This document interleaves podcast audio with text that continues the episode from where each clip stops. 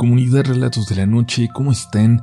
Qué gusto tenerlas de nuevo por aquí, listos y listas para una nueva dosis de historias paranormales, de relatos inexplicables, de experiencias que solo se pueden explicar con lo paranormal. Estamos preparando episodios de historias largas, recopilaciones extensas de los temas que a ustedes más les interesan, así que estén pendientes, les prometo que no se van a decepcionar, pero por ahora es momento de prepararse, de entrar en el humor correcto, de apagar la luz y dejarse llevar, porque ya no puedes dar marcha atrás, ya no puedes escapar, ya estás entrando en los siguientes relatos de la noche.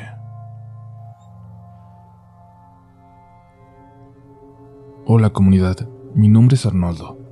Tengo muchas ganas de compartir mi relato con ustedes, aunque sé que es muy corto. Verán, yo soy conductor de Uber en la ciudad de Celaya, Guanajuato. En muchas ocasiones me toca recorrer las calles de mi ciudad por la noche. En una de esas veces me salió la notificación de un viaje. Tenía que ir a recoger a alguien a un antro muy popular de por acá. Todo normal. Sin embargo, al llegar, mi pasajero no salía. Pasaron varios minutos y nada. Se abrió la puerta trasera y se subió una niña, de unos 10 años, vestida elegante de blanco. Se puso detrás de mí. Del otro lado, unos segundos después, se subió una chica de suéter rojo y un hombre. Cerraron la puerta. Yo inicié el viaje. Habiendo avanzado unos metros, me dijeron que iban a un motel aunque no sabían la dirección exacta. Por eso no la habían puesto en la aplicación, pero podían indicarme por dónde. Yo conocía el rumbo, así que no desconfié. Pero en el trayecto empecé a cuestionarme qué iba a pasar con la pobre niña, cómo iba a entrar al hotel, o se iba a ir a otra habitación, o yo tendría que llevarla a otro lugar. Era mucha responsabilidad y me estaba preocupando. Decidí no preguntar nada hasta llegar. Al hacerlo prendí la luz interior pues iba a cobrar en efectivo. Se bajaron el hombre y la mujer y nadie más.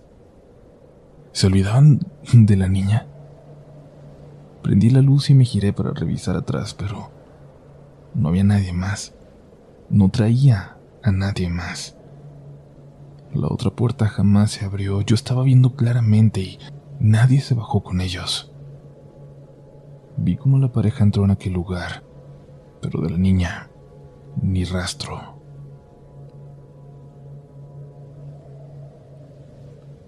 Esto que voy a contar pasó cuando yo era muy pequeña. Esa experiencia nos hizo ver las cosas de otra manera y jamás olvidar a nuestros fieles difuntos. Sucedió un 2 de noviembre, Día de Muertos. En mi familia somos muy apegados a las costumbres y tradiciones de esas fechas. Cuando mi abuelita vivía nos reuníamos en su casa para ayudarla a poner ofrendas dependiendo los días que tocaban. El mero día ya sabíamos que tocaba ir a visitar el panteón, dejarle flores a las tumbas de nuestros muertos, pero en especial a la de mi abuelito y de mi tío. Mi hermano y yo no los llegamos a conocer. A ellos los mataron en una emboscada cuando mi mamá era chica. Mi tío era apenas un niño.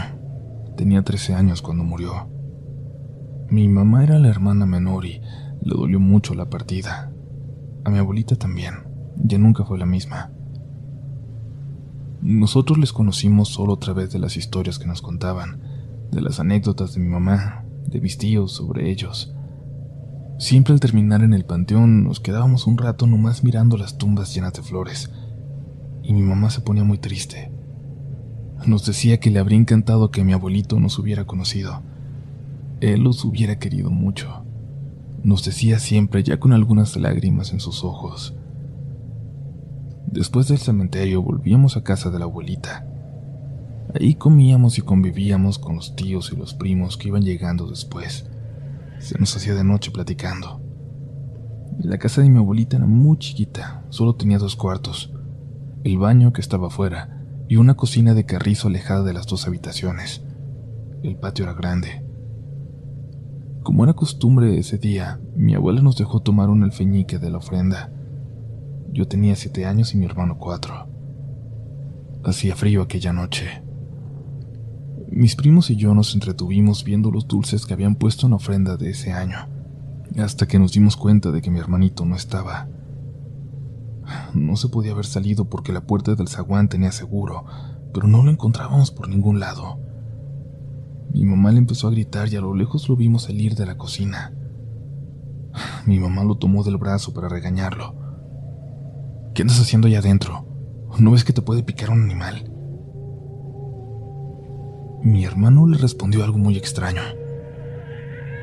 Estaba con el señor y el muchacho. Están ahí adentro. El señor me preguntó si era hijo de Isabel y le dije que sí, que así te llamas tú. El muchacho no habla, nomás está parado en la esquina. Al escucharlo nos quedamos callados.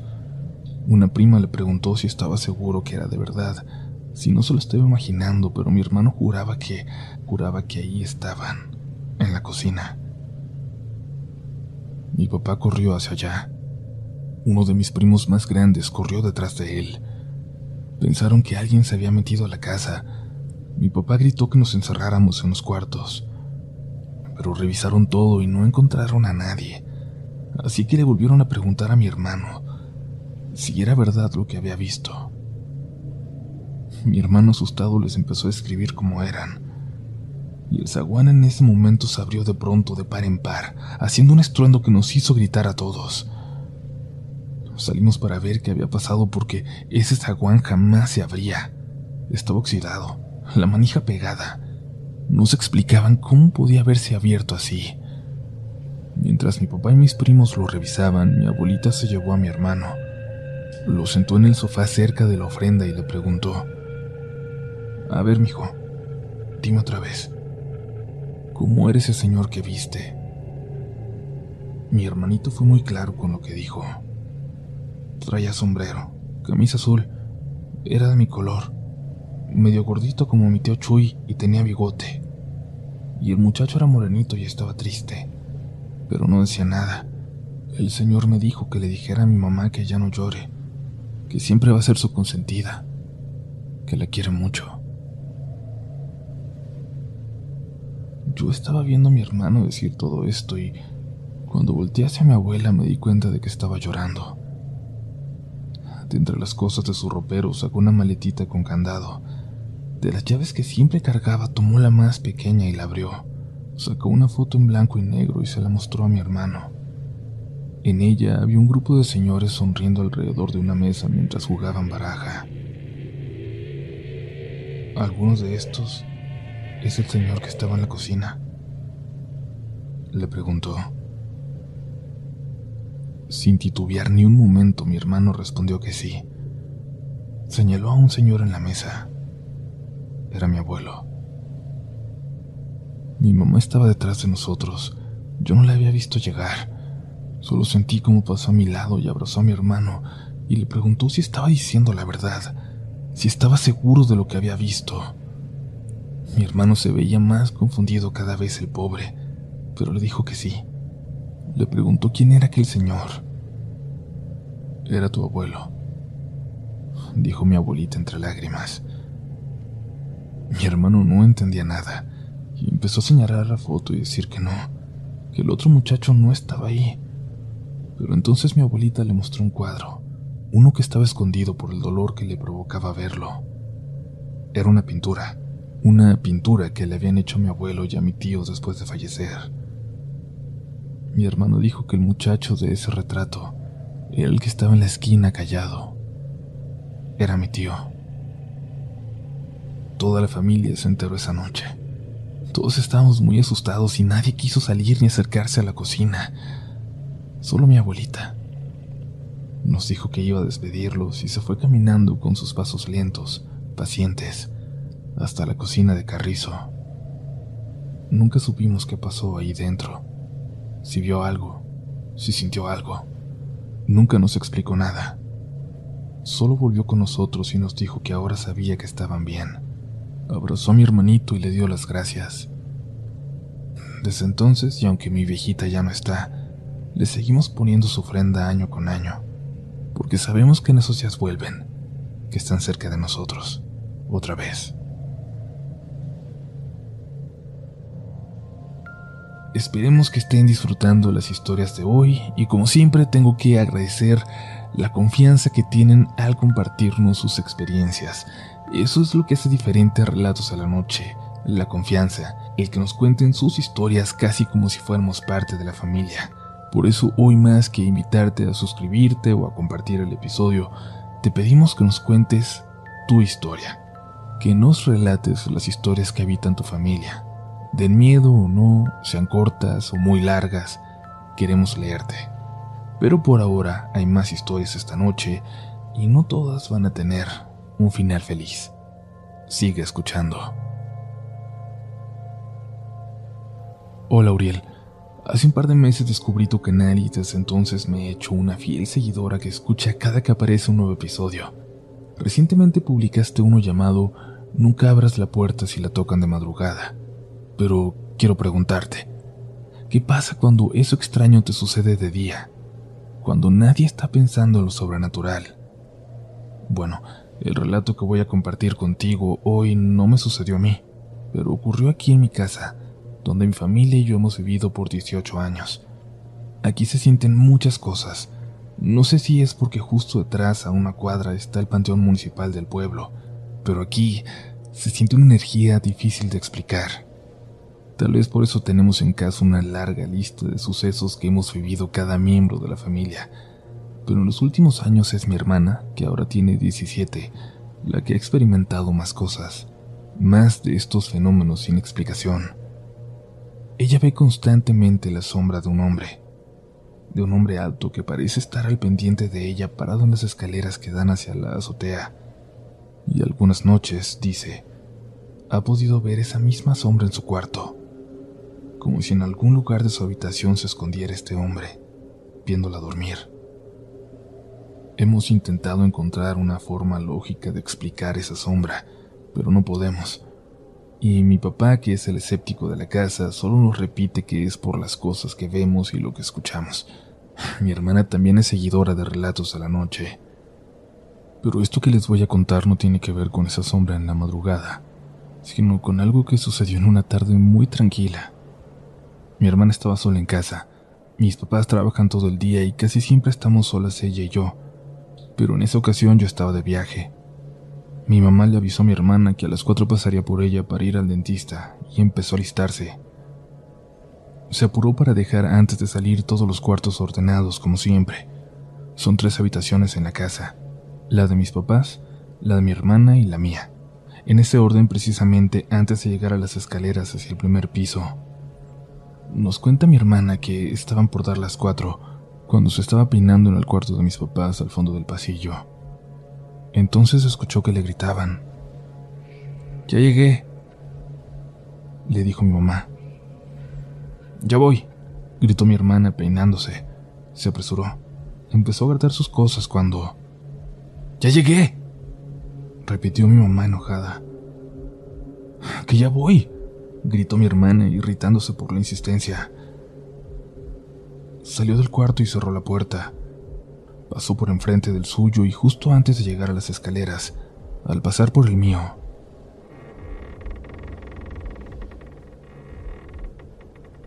sintió como la puerta de mi habitación se abría muy lentamente a sus espaldas. Se detuvo cuando iba a pisar el primer escalón y se regresó para cerrarla. Lo hizo. Dio media vuelta de prisa para bajar, cuando escuchó una voz desde mi cuarto. Ya llegué. ¿Por qué me cierras la puerta? Esa voz claramente no era mi mamá, aunque hablaba como ella. Mi hermana se dio cuenta de que aunque no había llegado mi madre, ella no estaba sola en casa. Corrió a la habitación de mis papás donde se encerró y les llamó por teléfono para que fueran rápido y esperó a que llegaran.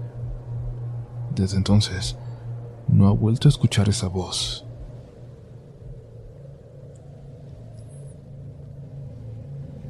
Yo siempre recordé lo que estoy a punto de contar como algo muy lindo, como el último recuerdo que tenía de la abuela.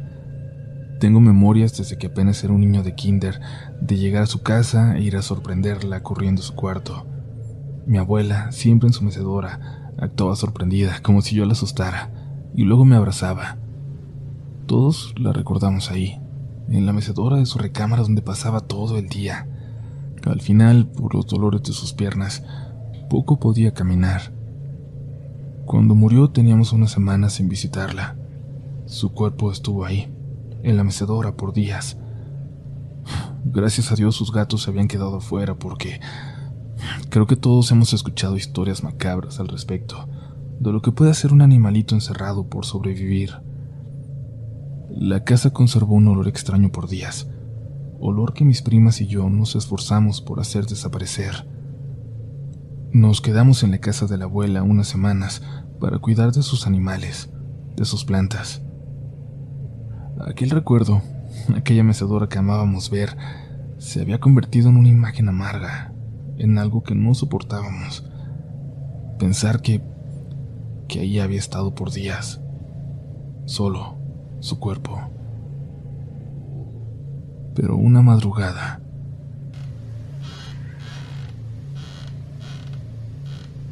me despertó a lo lejos el sonido de aquel mueble. Abrí la puerta del cuarto en el que me quedaba. Mis primas abrieron la del suyo, estaban frente a mí.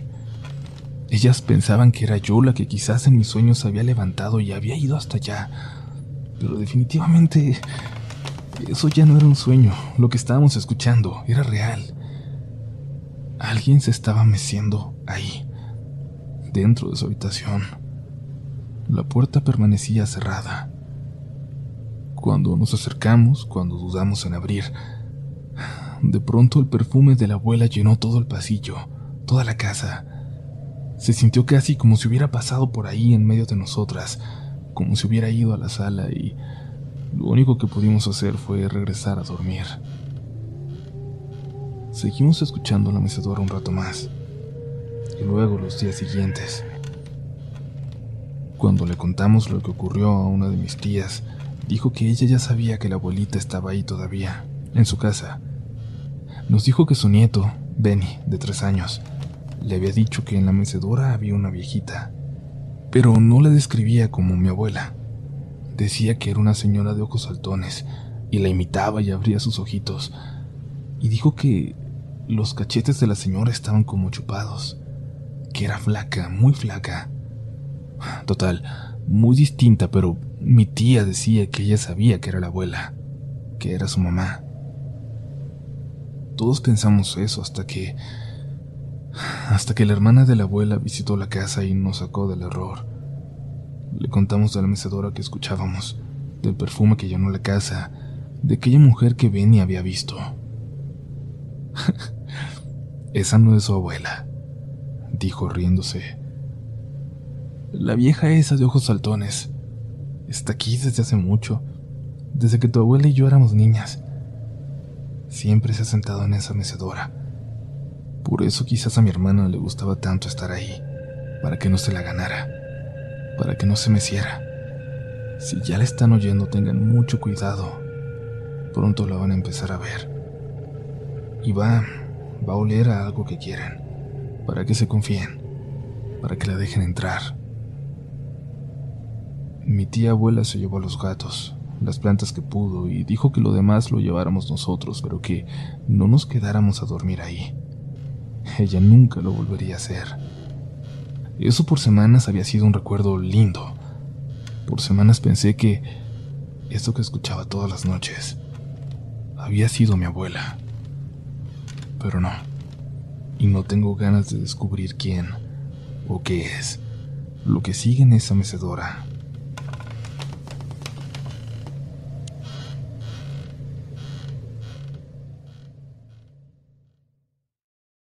Lucky Land slots, you can get lucky just about anywhere. Dearly beloved, we are gathered here today to. Has anyone seen the bride and groom? Sorry, sorry, we're here. We were getting lucky in the limo and we lost track of time. No, Lucky Land Casino, with cash prizes that add up quicker than a guest registry. In that case, I pronounce you lucky. Play for free at LuckyLandSlots.com. Daily bonuses are waiting. No purchase necessary. Void where prohibited by law. 18 plus. Terms and conditions apply. See website for details. ¿Quieres regalar más que flores este Día de las Madres? The Home Depot te da una idea. Pasa más tiempo con mamá plantando flores coloridas, con macetas y tierra de primera calidad para realzar su jardín. Así sentirá que es su día todos los días.